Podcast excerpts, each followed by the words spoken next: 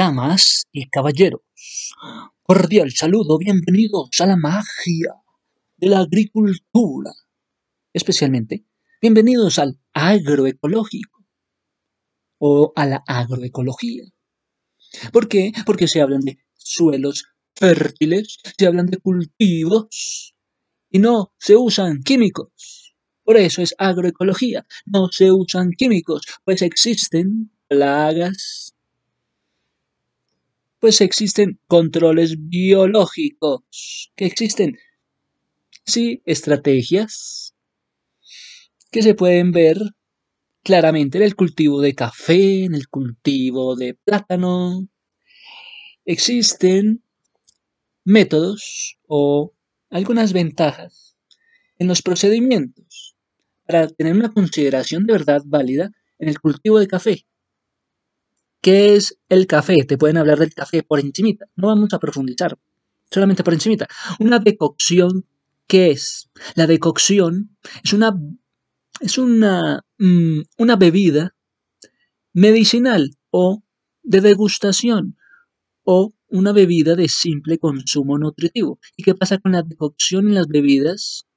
Que son simples, simple consumo, de nutrición, que pueden ser bebidas hechas de vegetales, que la decocción habla de bebidas hechas de posibles vegetales, tras haber sido filtrados por un líquido agua hervida, mientras ésta está en ebullición, ebullición.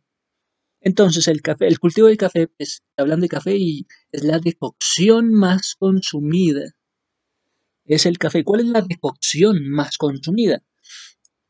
El café. ¿Y qué proceso se recomienda conocer? La decocción.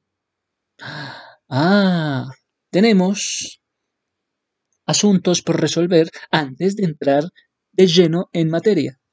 Vamos a saber por qué es necesario controlar las ventajas de la práctica de la, de la agroecología. También sabemos que en medio de nuestros hábitos está otro proceso, la infusión, que se parece a la decocción, solo que se llama infusión. Digamos que la, la infusión es para bebidas de hojas, de flores, de raíces, de cortezas, de frutos, de semillas. O sea que la infusión se puede parecer a la decocción, pues la decocción es una bebida medicinal de degustación que puede ser hecha con vegetales, pero con la característica de la filtración del líquido con agua caliente. Asimismo, la infusión, pero es, puede ser hecha con hojas, flores, raíces, cortezas, frutas, semillas. Y pueden ser también, inclusive, las bebidas aromáticas. Se les hace esa infusión y se introduce agua hirviendo, hirviendo. Entonces, qué interesante. También podemos entonces entender lo que es esto, este paso rapidito de lo que son las bebidas y de sus componentes. Que hay organismos que no es causante de enfermedad en plantas y en bacterias. Ahí voy. Entonces, la bacteria. Entonces, el hongo, el virus el insecto son organismos que pueden causar enfermedades en las plantas. Y nosotros tenemos acceso a las plantas. ¿Y qué más puede suceder? Hay cultivos a los cuales se le hacen consideraciones. Hay cultivos que se les hacen procedimientos. Entonces hablábamos de la decocción, hablábamos de las enfermedades abióticas, o enfermedades causadas por microorganismos. Entonces nos vamos metiendo en lo que son los microorganismos, en lo que pueden ser, llegar a ser las plagas que dañan los cultivos. Pueden haber temas de biodiversidad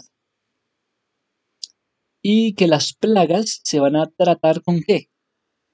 ¿Cuál es la estrategia de control de plagas en las plantas?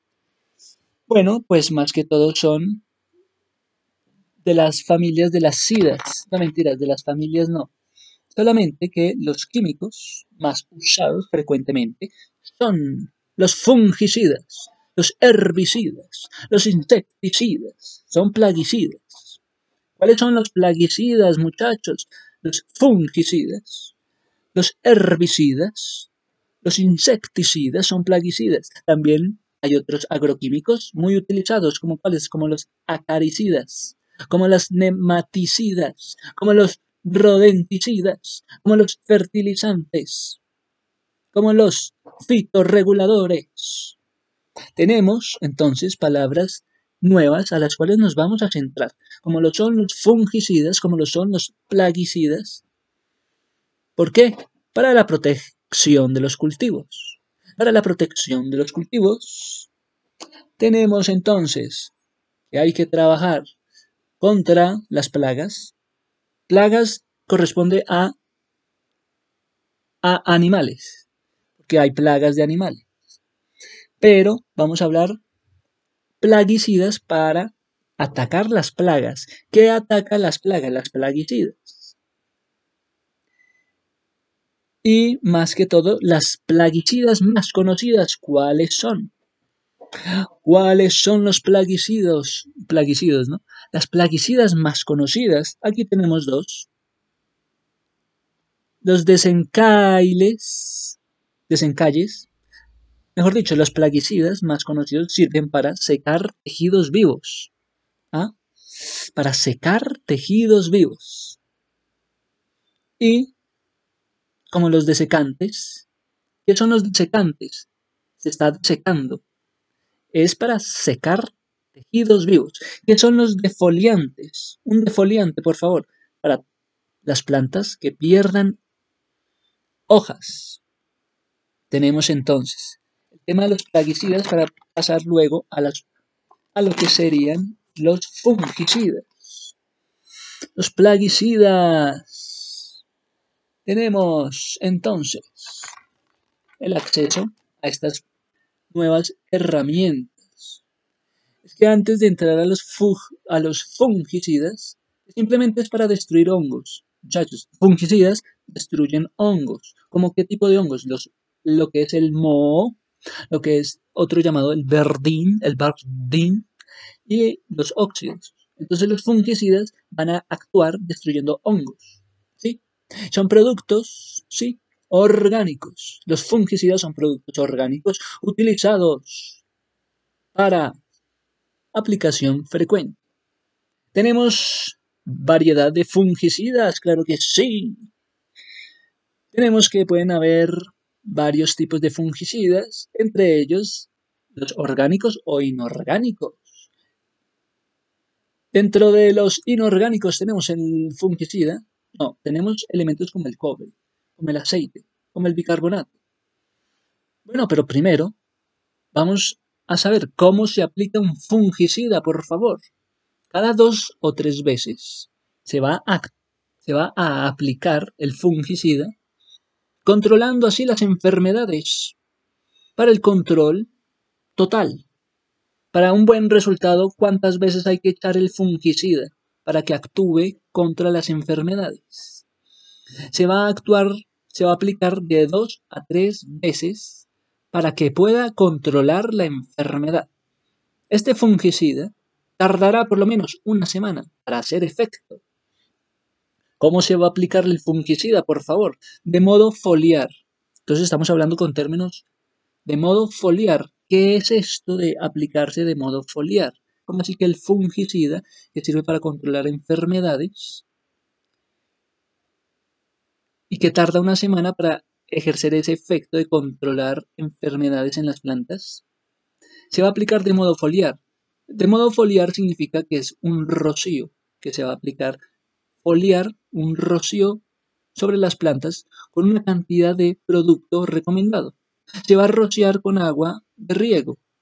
Pero antes de haber hecho esto, de haber rociado las plantas con de un modo foliar, hay que tener en cuenta lo siguiente, hay que asegurarse que los síntomas presentados por los cultivos sí encajen con la acción, sí encajen dentro del grupo de acciones para que haya un buen efecto. ¿Y cómo se hace esto? ¿Cómo se va a crear un fungicida? Le dicen, hágame por favor un fungicida. Usted va a aplicar dos cucharadas de bicarbonato en un litro de agua y lo va a mezclar muy bien. Entonces las dos cucharadas de bicarbonato en un litro de agua se van a mezclar muy bien y se van a aplicar en las hojas. Entonces tenemos que los fungicidas suelen aplicarse en las hojas. Es que los fungicidas son una nota. los fungicidas controlan enfermedades de suelo. Los, fungicidas que controlan las enfermedades del suelo, pues se suelen llamar fungicidas biológicos. Y además ayudan a mejorar el desarrollo de raíces. Y además ayudan a, a potencializar el crecimiento del cultivo. Tenemos que los fungicidas biológicos Dame un ejemplo, por favor, de un fungicida biológico. Dices que sirve para controlar enfermedades en el suelo, para mejorar el desarrollo de las raíces. ¿Para qué más? Para potencializar el crecimiento en el cultivo. Para eso, un ejemplo, sal de cobre, el cual actúa de manera preventiva contra las enfermedades. Entonces aplican fungicidas biológicos. ¿Para qué? Para que actúen de manera preventiva ante las enfermedades. ¿Cómo qué tipo de enfermedades? para tener en cuenta los nombres de las enfermedades para entonces aplicar fungicidas. Eh, la enfermedad se llama mildiu, se llama repilo, se llama antracnosis. Tenemos nuevamente que saber esto. ¿Hay fungicidas? Sí. ¿Para qué? Para protección de cultivos. ¿Hay tratamientos en los plaguicidas? Sí. ¿Para qué son los tratamientos de los plaguicidas? Para controlar hongos que se desarrollan, enfermedades. Antes de su aplicación es indiscutible, es indispensable asimilar los síntomas que se presentan en los cultivos. Tenemos que hay tipos de fungicidas. Compuestos de qué? De cobre o compuestos de qué? De azufre. Los compuestos de azufre, ¿cómo se llaman? Cal de azufre. Sofril. Tenemos que los tipos de fungicidas están en dos, compuestos de cobre y compuestos de azufre. Son compuestos de azufre, cal de azufre, sofril. Los que están compuestos de cobre, cloruro de cobre, oxicloruro de cobre, óxido cúprico, caldo, borbolés, la quimolinolato de cobre, el carbonato de cobre, el naftenato de cobre, el sulfato de cobre, el cromato de cobre, el oleado de cobre. Entonces estamos hablando de los fungicidas. Un fungicida es un tipo particular de plaguicida. Entonces hablamos que dentro de la familia de los plaguicidas está el fungicida, también están los herbicidas insecticidas.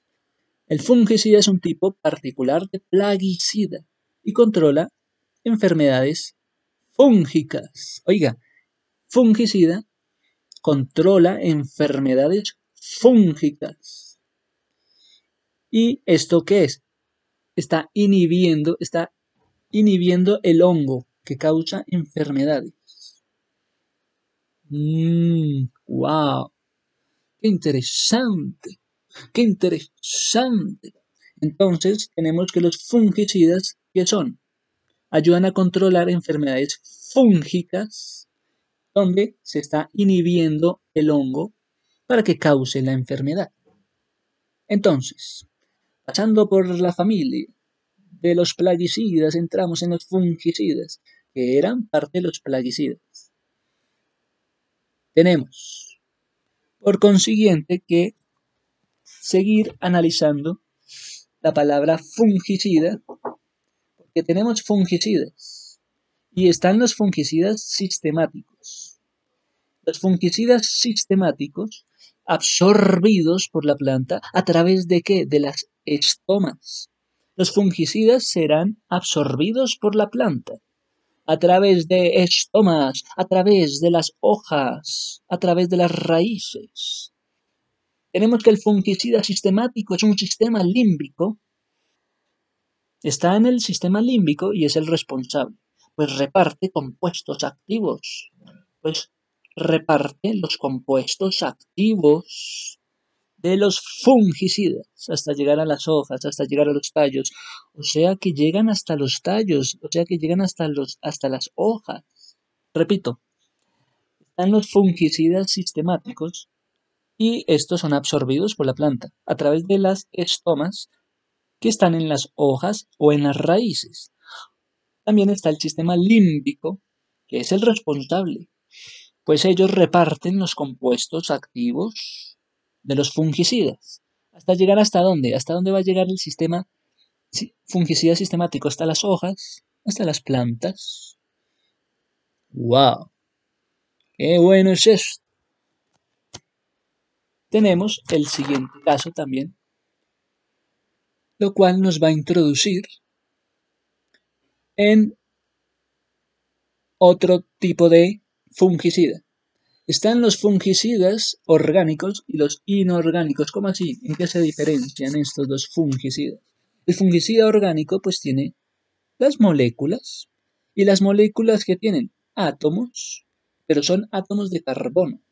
Los fungicidas orgánicos se caracterizan por tener moléculas, átomos de carbono. Y claramente los fungicidas orgánicos son más comerciales que los fungicidas inorgánicos.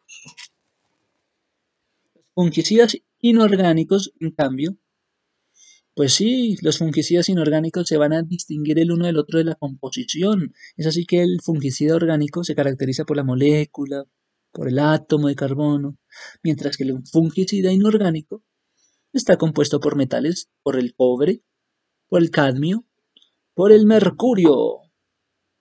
Ahí voy, ya voy más. Entonces, manejamos un sistema integrado de plagas, de manejo de plagas, y debe verse el control. Si se, maneja un sistema integrado de, de manejo de plagas, pues hay niveles que deben ser aceptables. Debe haber un control, deben haber prácticas de prevención. Debe haber como un muestreo, debe haber como un control mecánico el cual también es un control biológico y químico. ¡Wow! Un control mecánico, un control biológico, un control químico. O sea que se están hablando de un sistema integrado de plagas donde hay niveles que son aceptables de control, que hay prácticas preventivas en medio de un cultivo y que pueden ser controles mecánicos, biológicos y químicos. ¿Cuál puede ser un control biológico o un control mecánico. Tenemos el ejemplo de aplicar la canela en las plantas. ¿Quién sabe qué ocurre con la, canela cuando es aplicada en las plantas? Pues esto actuaría como un fungicida natural o biológico. ¿Por qué? Porque elimina hongos, insectos y protege las plántulas. Entonces, qué bueno que nos podamos hacer cargo de las plantas al aplicarle un muestreo, al aplicar un control natural. Así como también tenemos fungicidas de carácter distinto, porque se llaman fungicidas triazoles. ¿Qué son los fungicidas triazoles? Se encargan de proteger los cereales que están a 60% del mercado mundial. O sea, los fungicidas triazoles se caracterizan por entonces proteger el mercado de los cereales. Es una actividad fungicida. Los fungicidas triazoles se encargan de proteger los cereales. Una actividad fungicida dentro de los grupos. ¿Cómo se llaman? Tres Dame tres nombres de los fungicidas triazoles que se encargan de la protección de cereales. Los deuteromicetos, o sea, es de la familia de los cetos. Cetos. Fungicidas triazoles. Fungicidas que protegen los cereales. Terminan en cetos. Deuteromicetos. Ascomicetos. Basidiomicetos. Vámonos al fungicida en el trigo. ¿Y qué pasa con los fungicidas en el trigo? Pues que se aplican en etapas tempranas y como fin de macollaje o durante el encañazón. Son etapas del macollaje, etapas del encañazón.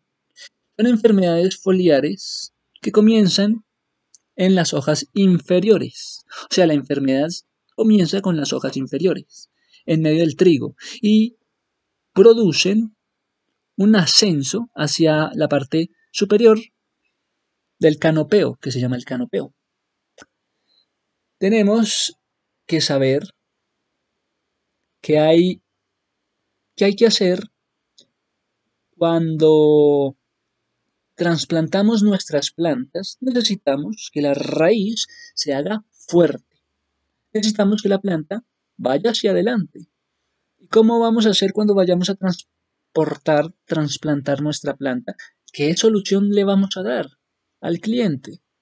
Le tenemos la solución, la solución para que cuando usted vaya a hacer un trasplante de plantas no se dañe la raíz, sino que esté fuerte. La solución es el enraizante. El enraizante hace prosperar el, el esqueje. El enraizante estimula el crecimiento de las raíces y consigue que la planta se, agarre al suelo. El enraizante hace crecer raíces y consigue que la planta se agarre mejor al suelo. Y crea un sistema radicular, fuerte, un sistema seguro, un sistema que hace que las raíces sean fuertes y sean esenciales para la planta. Entonces es conveniente que hayan aplicado enraizantes en la primera etapa, en la etapa del comienzo, en una apuesta por un desarrollo general de la planta, eh, dame un consejo. Aplíquele un enraizante para que las raíces estén fuertes. Las raíces necesitan que las consientan con un enraizante. ¡Wow! No me imaginaba que se pudiera pensar en esto. Pues sí, échese pomada porque así es. Tenemos un caso particular, el cual podemos aprovechar. Un tratamiento para hongos, un tratamiento para pies, en los hongos. Pies en los hongos, ¿no? Hongos en los pies. Un tratamiento para los hongos en los pies, en las uñas, en, la ingle. ¿Qué me puedo aplicar? En forma de pomada. Esto, eh, a continuación, se llaman los fluconazol de la familia nasol fluconazol y traconazol, ketoconazol. Eso es lo que usted se debe aplicar para los hongos en las uñas, en los pies. De la familia de los nasol, con Z, nasol, ketoconazol y traconazol, fluconazol. Y ese es el tratamiento que le dan a los hongos en los pies, el cual es muy práctico. ¿Qué pasa? Que hay equipos también muy no, hay situaciones muy prácticas que corresponden al tratamiento de las plagas, al tratamiento de las enfermedades, de las, de las cuales podemos sacar provecho. ¿Qué me dicen del ejemplo en que hay un equipo especializado de fumigar contra los mosquitos? ¿Qué van a aplicar muchachos para fumigarle a los mosquitos, al mosquito? Al mosquito se le atiende, el dengue se le atiende con el temefos. Tenemos la solución. Temefos, metopren. Pero ¿cuánta cantidad de temefos o de metopren hay que aplicar para fumigar mosquitos? Un miligramo por litro. Un miligramo, de un miligramo por litro de agua. ¿De qué? De temefos, temefos y metopren. También piriproxifen. Esto es para fumigar contra el dengue en las áreas donde hayan larvas, larvicidas. Para matar las larvas de los mosquitos, para eso están los larvicidas. Es así como le damos un, un comienzo a todo lo que es el manejo de las enfermedades y de las plagas. Por lo cual, agradecemos la atención y podemos esperar nuevos temas, como lo es la elaboración de un bioinsumo. ¿Por qué van a mezclar la palabra bio? ¿Ah? ¿Por qué les gusta la palabra bioinsumo? Pues resulta que el bioinsumo, ¿cómo se elabora? Es una nueva alternativa de producción amigable con la naturaleza. Es un proceso artesanal, imagínense un proceso artesanal en medio de la, de la producción amigable con la naturaleza. Eh, vamos a hablar de bioinsumos, vamos a hablar de sustratos. O sea que los insumos, bioinsumos, van a ser tenidos en cuenta por sustratos. Y los sustratos serán llamados, bueno, hay, hay variedad de sustratos, de hongos, entre los cuales está el sorgo, sorgo, el cual se va a tener que someter a un proceso de lavado 10 veces y con una cantidad de 500 gramos. El sorgo, que hace parte de los sustratos, con agua en una olla. Sustratos, tenemos el sorgo. Nos vamos en este caso con el sorgo, por favor y esto va a ser dentro de un proceso de lavado y va a sufrir unos procesos. El proceso de la precocción del sustrato. Sí, proceso de precocción con una duración de cuánto? De 45 minutos. ¿Y de cuánta cantidad? 5 gramos también de urea para enriquecerlo hacer que el hongo crezca en buena manera. Pero para que finalmente esto de la precocción del sustrato va a ser para que termine seco, para que se vea seco. Y luego se va a tapar con una bolsa de plástico. ¿Durante cuánto tiempo? 45 minutos. Y luego, ¿qué va a pasar? Va a pasar del proceso de precocción del sustrato al proceso de esterilización dentro de una olla de fuego a 20 minutos. Con un baño de agua de María. Se va a meter la bolsa de sorgo durante 20 minutos, una bolsa, reposando durante 12 horas. Ya cuando está el sorgo en la bolsa, se le va a inyectar. Se le va a inyectar hongo más el sorgo con líquido del hongo tricodermo. Este proceso de la esterilización pasa de la inyección del hongo más el sorgo y, la, y se le incluye el hongo tricoderma. Y esto va a ser interesante porque va a estar dentro de una bolsa durante tres días en, en oscuras, puede ser dentro de un cajón, para que después de tres días salga la luz y crezca el hongo en el sorgo, que es ese sustrato. ¿Y qué pasa cuando crece el hongo? Se vuelve más verde. Entonces el hongo cubrirá, el hongo va a cubrir todo el sorgo. Y esto es un bioinsumo, es un ejemplo que, que se generan en los hongos. El hongo de los bioinsumos puede ser conocido por el moho y puede crecer en paredes, puede crecer en alimentos o en madera. O sea, estamos con temas que podemos fácilmente rodearlo en medio de la madera, en medio de los alimentos y de las paredes. Así pues hicimos un recorrido por fungicidas y terminamos con los temas que no sabíamos, como los bioinsumos y el que son generadores también de hongos que pueden generar hongos en nuestra habitación, en nuestro alrededor, en nuestros contornos, pues pueden crecer inclusive en paredes y se pueden alimentar de la madera. Así pues, esta es la introducción a el tratamiento de las plagas. Muchas, muchas gracias con algunos ejemplos todavía por indagar. Es un control que se le hace a los cultivos, que también lo vemos relacionado en nuestra vida con algunos ejemplos.